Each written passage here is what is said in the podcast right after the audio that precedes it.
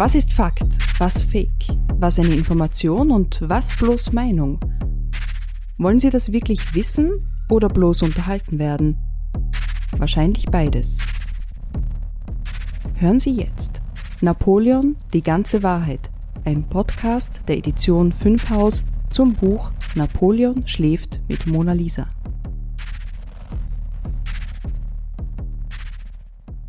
Hallo und herzlich willkommen zu Napoleon, die ganze Wahrheit, dem Podcast, der Mythen, Legenden, Fakten und Fake News rund um Kaiser Napoleon auf den Grund geht. Mein Name ist Anna Moore, ich moderiere diesen Podcast. Mit mir am Mikrofon sind die beiden Männer, die die historische Figur Napoleon auseinandergenommen haben und wieder zusammengesetzt. Der eine als Schriftsteller, der andere illustratorisch. Ich begrüße Stefan Schlögel. Hallo Anna und Wolfgang Hartl. Hallo. Stefan, du bist der Autor des Buches Napoleon schläft mit Mona Lisa die ganze Wahrheit über den Kaiser der Fake News. Wolfgang, du hast die Illustrationen in diesem Buch gemacht. Was ist Fake? Was ist Fakt? Was ist eine Information? Was ist eine Meinung? Fragen, die heute wieder brandaktuell sind eigentlich, über die man aber auch im historischen Kontext durchaus diskutieren kann. Vor allem auch im Hinblick auf Napoleon, diese große, kleine historische Figur. Kaiser der Fake News nennt ihr ihn in diesem Buch. Warum eigentlich?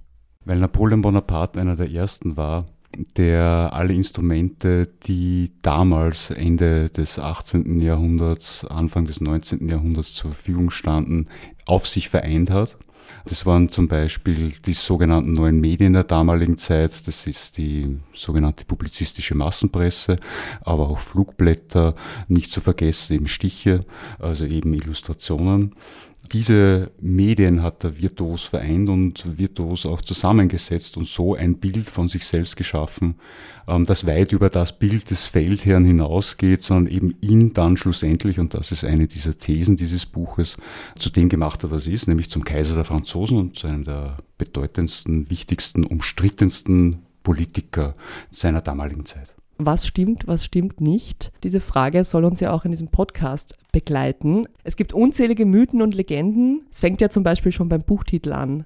Napoleon schläft mit Mona Lisa. Hat Napoleon tatsächlich mit Mona Lisa geschlafen? In dieser Folge werden wir klären, darf man in Frankreich tatsächlich kein Schwein nach Napoleon benennen? Und dann werden wir noch erfahren, wie man wirklich erfolgreich wird. Erfolgreich wie ein Kaiser. Die Managementmethoden des Napoleon, auch denen gehen wir heute noch auf den Grund. Die Antworten auf diese Fragen gibt es aber später. Wir fangen erstmal an und schauen ein bisschen ins Buch hinein, das da vor uns liegt.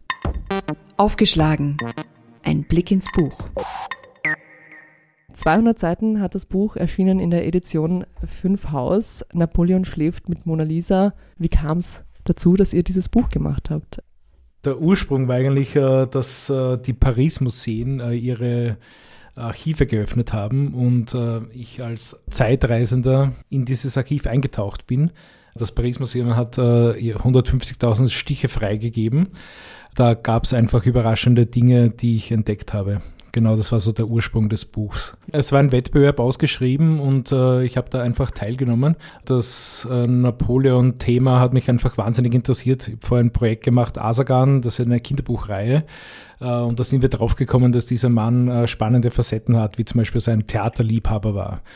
Und äh, in der Recherche sozusagen ist dieser Wettbewerb reingekommen und äh, da hat sich dann ergeben, dass, dass ganz viele Themen äh, da waren, die ich nicht gekannt habe. Ich kannte zwei, drei, vier Bilder, die vielleicht alle kennen, aber nicht sozusagen 10.000 Bilder, die äh, plötzlich da aufgetaucht sind und die einfach äh, einen neuen Schatz, ein, ein, ein neuer Schatz, der für mich zu heben war ohne jetzt zu sehr ins Detail zu gehen, weil man sieht ja dann vieles auch im Buch. Du als Illustrator was hast du da jetzt gesehen auf diesen bisher unveröffentlichten Bildern?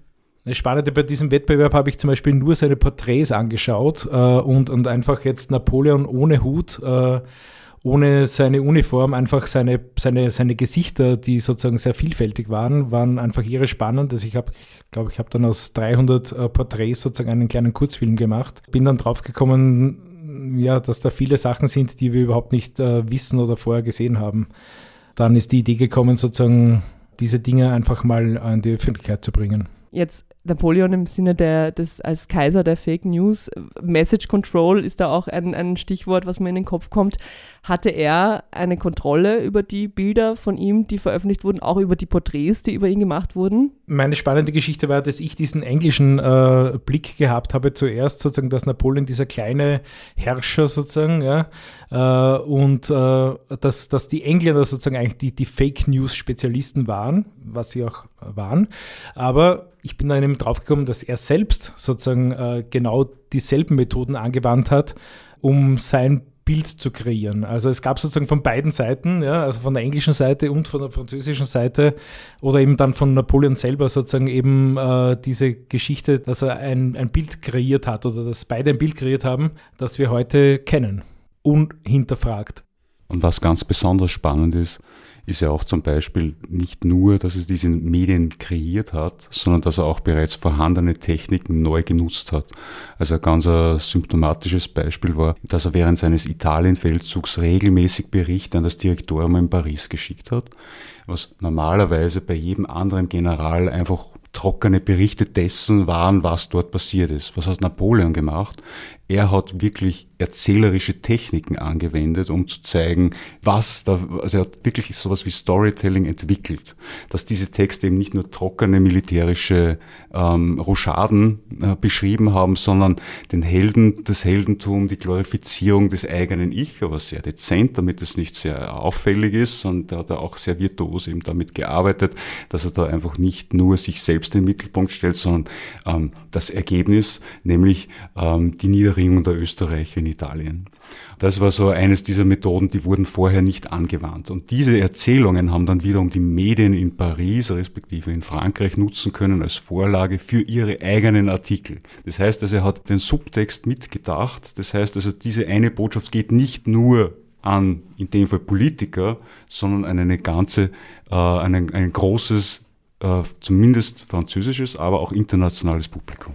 Ich würde sogar noch weitergehen. Er hat dann, so, also wie wir herausgefunden haben, fast wie einen eigenen Instagram-Account sozusagen kreiert. Ich wollte gerade sagen, man denkt sofort an Twitter, Instagram. Ja, genau, weil, weil diese Stiche, das, das hört sich jetzt extrem oldschool an, aber damals war das das schnellste Medium sozusagen äh, in die Zeitungen zu kommen. Und so wie wir heute sozusagen permanent unsere, keine Ahnung, Stories publishen, ja, hat Napoleon äh, sozusagen diese Stiche äh, rausgeschmissen, die dann sehr gut vervielfältigt werden konnten. Und was noch ein wesentlicher Aspekt war, hm, was man heute auch bei großen Unternehmen kennt, ist ja, diese Kommunikation ging ja nicht nur nach außen ans Publikum, sondern auch nach innen, also in die eigene Truppe. Das waren teils Motivationsreden, das war teilweise die Absichten und Ziele, die mit einer gewissen Kampagne verbunden sind. Also das war auch die Binnenkommunikation, die er wie ein guter äh, CEO, würde man jetzt mittlerweile sagen, eben auch äh, kommuniziert mit eben seinen Bulletins und so weiter und so fort. Jetzt ist natürlich die Frage, wenn wir von heutiger Sicht ausgehen, diese ganzen, gut, bei Donald Trump weiß man, dass er, dass er mitten in der Nacht seine eigenen Tweets verfasst. Bei vielen anderen Politikern ist es so, dass ja nichts, was über deren offizielle Accounts geht, von denen wirklich selber geschrieben wurde. Hat Napoleon alle diese Sachen, die ihr jetzt besprochen habt, selbst geschrieben, selbst verfasst oder hatte er Schreiberlinge, die das für ihn gemacht haben? Also da gibt es zwei Zugänge. Das eine ist, er hat sehr viel selbst tatsächlich auch verfasst und zumindest den Kammerton vorgegeben, weil auch, was Napoleon wirklich berücksichtigt hat, es war eine Erkenntnis, die auch heute gilt, nämlich, dass es nicht darum geht, wer als erster die Wahrheit sagt, sondern wer als erster die Geschichte erzählt. Und wer die Geschichte als erster erzählt, setzt dann somit schon einmal den Kammerton. Und dann müssen sich alle anderen Protagonisten daran abarbeiten, um das zu entkräften, zu bestärken, je nachdem aus welcher Perspektive man das sieht. Also da war zum Beispiel auch das muss man dazu sagen, militärisches Denken, äh, auch im Hintergrund im Sinne von Geschwindigkeit. Wer als erster diese Geschichte setzt, ist derjenige, der den Diskurs setzt. Also das war auch eine Erkenntnis eben aus diesem Italienfeldzug. Da hat er diese ganzen Techniken zum ersten Mal so wirklich gebündelt anwenden können. Plus auch der Tatsache, dass er auch zumindest zwei Zeitungen gegründet hat, die mit einem eigenen Tross während dieser ganzen Kampagne unterwegs waren. Es hat diese ganzen Druckereien gegeben, Handdruckereien, die haben die Stiche vervielfältigt.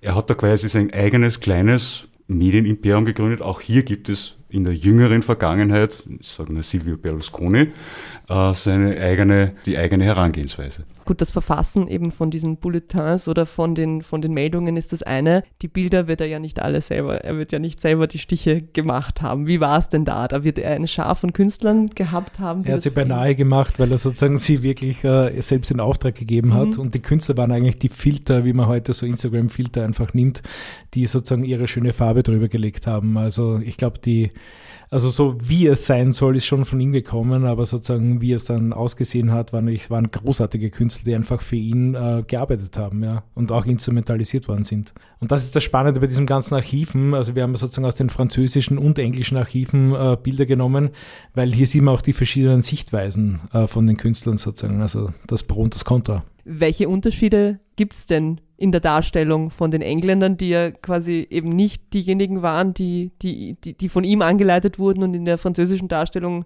die seine Message Control Armee waren sozusagen. Ja, bei den Engländern, da gibt es sozusagen ja, ich glaube, dieses Anfangsgerücht mit dieser Umrechnung von wie groß war Napoleon nicht? und das haben sie dann eigentlich wohl eh aufgenommen und äh, sozusagen in den Bildern wirklich manifestiert. Also der war einfach in den Bildern immer als extrem klein dargestellt, was einfach ein Bild war. Also ein Bild beweist einfach sozusagen, dass der Mann einfach klein war und Gilroy und alle äh, sozusagen Karikaturisten, die extrem scharf drauf waren damals in, in England, die haben ihn einfach permanent sozusagen als diesen kleinen, fast Zwerg sozusagen da durch die Weltgeschichte spazieren lassen. Äh, Im Gegensatz halt zu den Bildern, die halt von ihm kamen, wo er sozusagen sich total als Hero und überlebensgroß dargestellt hat. Und wie groß war er jetzt wirklich? Das wäre schon mal der erste Fakt oder Fake. Äh, ich Stefan glaube, Blätt, Stefan, warte, ich habe es ich, ich nachgelesen bei deinen Texten. Ich glaube, es waren 1, also 1,692 Meter. Stimmt's? Dafür haben wir die Bücher hier liegen. Ja, stimmt. Mit einem Fake News kann man schon mal aufräumen, er war nicht klein. Er war sogar überdurchschnittlich groß für die damalige Zeit. Ich glaube, die Durchschnittsgröße war ein bisschen kleiner von Männern. Das ist jetzt eine Fake News, du jetzt überprüfen, Wolfgang. Und jetzt gehen wir in die Werbung. Urlaub wie ein Kaiser verbringen sie unvergessliche Monate auf der Insel ihrer Träume. Auf Elba erwarten sie ihre kleine Armee und unberührte Strände. Bauen sie Brücken, Straßen und pflanzen sie ihre eigenen Maulbeerbäume. Willige Untertanen freuen sich auf ihre Flagge. Buchen Sie jetzt Ihr persönliches Exil mit elbaalein.com. Wir haben vorhin schon kurz über Tweets gesprochen. Die Tweets des 18. und 19. Jahrhunderts waren Zitate, die sich tradiert haben. Auch da sind wir wieder bei Fake oder Fakt. Es kursieren unzählige Zitate, die Napoleon zugeschrieben werden. Wir werden jetzt ein fröhliches Zitate-Raten machen und wir drehen jetzt die Rollen um. Es ja, wir fragen mal dich jetzt, okay? ja. Zitieren wie ein Kaiser. Wenn China erwacht, wird die Welt erzittern. Könnte auch von Trump sein. Fake oder Fakt? War das damals schon? Ich sage mal, es stimmt. Leider, Anne, stimmt nicht. Wow, wow, wow, Leider. Ist es eines, wo man weiß, wer es stattdessen gesagt hat, oder ist es einfach irgendetwas? Donald Trump. es ist tatsächlich nicht herleitbar, aber es war zu, diesem, zu der damaligen Zeit, ähm, Ende des äh, 18. Jahrhunderts, Anfang des 19. Jahrhunderts, war China für Napoleon und für sein ganzes äh, auch strategisches Denken quasi irrelevant. Also es ist auch sehr unwahrscheinlich, dass das Zitat von ihm stammt. Es taucht aber quasi in allen Wirtschaftszeitschriften immer wieder gerne auf, wenn äh, über China irgendwelche Reportagen ins Werk gesetzt werden. Schon Napoleon sagte. Ja, ja, okay. Ein wirklich schönes, elegisches Zitat. Der Zufall ist der einzige legitime Herrscher des Universums. Das ist so allgemein, das könnte auch Albert Einstein gesagt haben. Ich würde jetzt sagen, das stimmt nicht. Das können wir an dieser Stelle leider nicht sagen. Es, es ist zumindest anzuzweifeln. Okay. Die, tiefen Recherche hat ergeben, es ist nicht ganz 100%ig nachweisbar, es ist zweifelhaft. Lassen wir so stehen. Aufgelöst. Die ganze Wahrheit damit kommen wir aber zu dem, was nicht zweifelhaft ist. Äh, ich habe ja am Anfang versprochen, dass wir einige Mythen aufklären oder zumindest versuchen, äh, sie aufzuklären. Wir hatten zum einen die Frage, das Buch heißt Napoleon schläft mit Mona Lisa. Hat er nun mit ihr geschlafen? War er mit Mona Lisa im Bett oder nicht? Die Antwort ist, er war fast mit ihr im Bett. Die Kurzversion äh, dieser Geschichte lautet, dass äh, Napoleon bei einem Gang durch äh, den neu gegründeten Louvre das Bild von Mona Lisa gesehen hat und sofort dieses Bild abhängen lassen und bei sich im Schlafzimmer aufhängen hat lassen.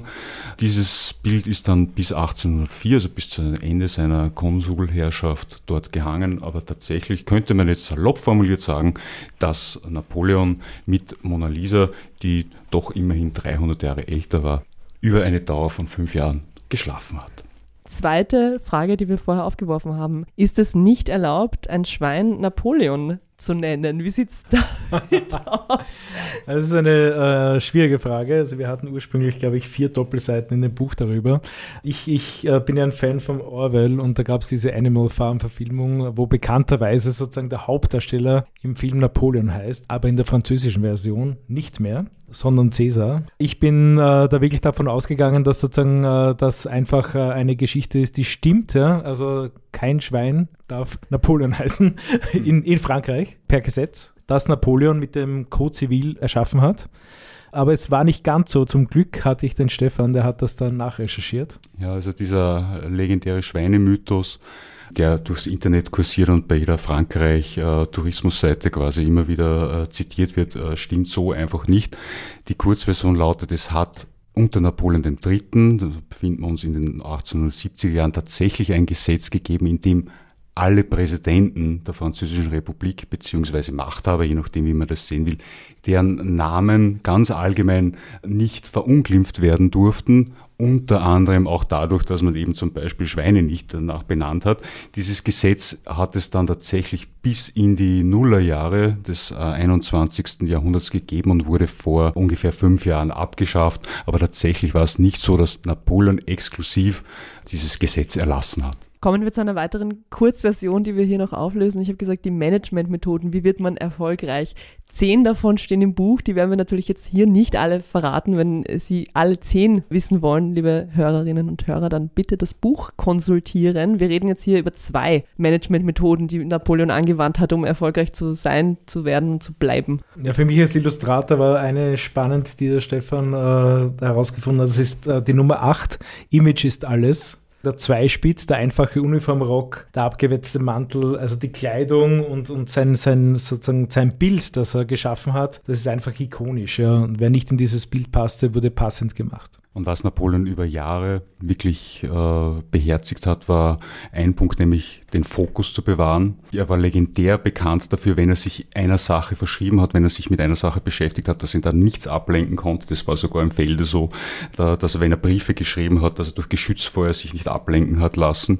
Was für mich insofern interessant war, weil ja in Zeiten wie diesen, heutigen Zeiten, immer dieser Mythos des Multitasking hochgehalten wird. Und ich bin tatsächlich auch ein Anhänger dessen, dass wenn man sich mit einer Sache verschreibt, dass man sich der tatsächlich voll inhaltlich widmet. Deep Work hat Napoleon quasi betrieben. Das nennt man so heutzutage, glaube ich, wenn man sich, ja, wenn man sich, wenn man alles ausschaltet und sich nur Handy aus, sich eine App einrichtet, damit keine Anrufe durchkommen und sich dann. Ja. Ich glaube, es gab sogar die Geschichte, dass er einmal geschlafen hat während einer Schlacht oder so ein Powernap. Ja.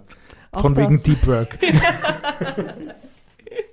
Ja, alle weiteren Managementmethoden erfahren Sie aus dem Buch Napoleon schläft mit Mona Lisa, 200 Seiten, wunderschöne Illustrationen und viel Wissenswertes über Fake und Fakten über Napoleon erschienen in der Edition 5 Haus. Das war Folge 1 von Napoleon, die ganze Wahrheit, der Podcast, der Mythen, Legenden, Fakten und Fake News rund um den sendungsbewussten Kaiser Napoleon auf den Grund geht. Meine Herren, vielen Dank. Werte Zuhörerinnen und Zuhörer, vielen Dank für die Aufmerksamkeit. Bis zum nächsten Mal. Lesen, lernen, schreiben Sie vielleicht auch Geschichte, aber tun Sie nichts, was Napoleon nicht auch getan hätte. Napoleon schläft mit Mona Lisa. Die ganze Wahrheit über den Kaiser der Fake News. Ein Buch von Stefan Schlögel und Wolfgang Hartl, erschienen in der Edition 5 Haus. Jetzt im Buchhandel.